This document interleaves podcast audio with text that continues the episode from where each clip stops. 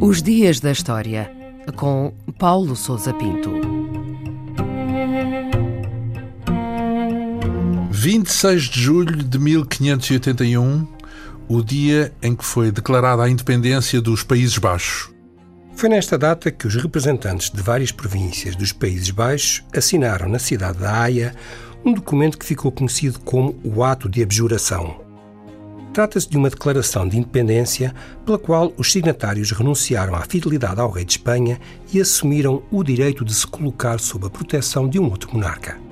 Segundo os termos do documento, não se tratava de um ato de rebelião, mas de justiça, ou seja, havia sido Filipe II, por não respeitar as liberdades e direitos destas províncias e ao tratá-las de forma injusta e opressiva, quem havia quebrado o contrato entre rei e súbditos.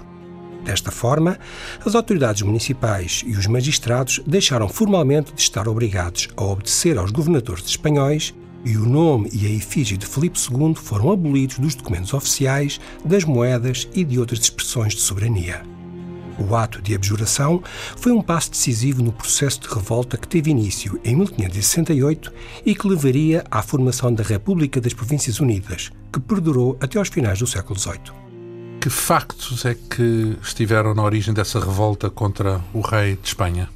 A região que corresponde aos atuais Países Baixos, vulgarmente chamados de Holanda, Bélgica e Luxemburgo, estavam no século XVI sob o domínio da dinastia austríaca dos Habsburgos, primeiro do imperador Carlos V e, a partir de 1555, do seu filho Filipe II. Ao contrário do seu pai, Felipe não possuía qualquer ligação a esta região e a sua política de intolerância religiosa e de opressão fiscal suscitou um crescente descontentamento, não apenas das camadas populares, mas também junto da aristocracia neerlandesa.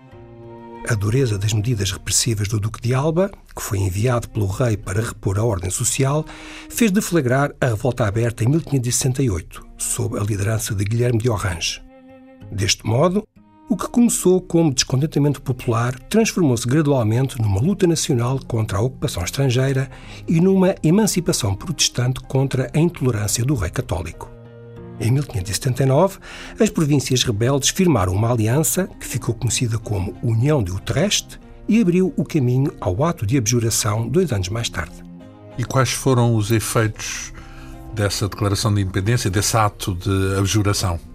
O ato de abjuração assinalou a ruptura definitiva entre as províncias do Norte, rebeldes e protestantes, e as do Sul, católicas e fiéis a Filipe II, envolvendo esta região no conflito mais vasto das guerras de religião que dividiam a Europa. As províncias rebeldes contavam naturalmente com o apoio da Inglaterra de Isabel I, dos setores protestantes da França e de alguns principados alemães. A guerra atingiu proporções globais nos finais do século, quando as Províncias Unidas passaram a competir diretamente com as armadas e os domínios espanhóis e portugueses, além dos espaços europeus, tanto nos oceanos como em África, na Ásia e no continente americano. As guerras da Flandres, como ficaram conhecidas as tentativas espanholas de reocupação dos Países Baixos, foram um empreendimento ruinoso para Filipe II e para os seus sucessores. O conflito arrastou-se até 1648, quando a monarquia católica dos Filipes reconheceu a independência das Províncias Unidas e aceitou o seu estatuto como potência mundial.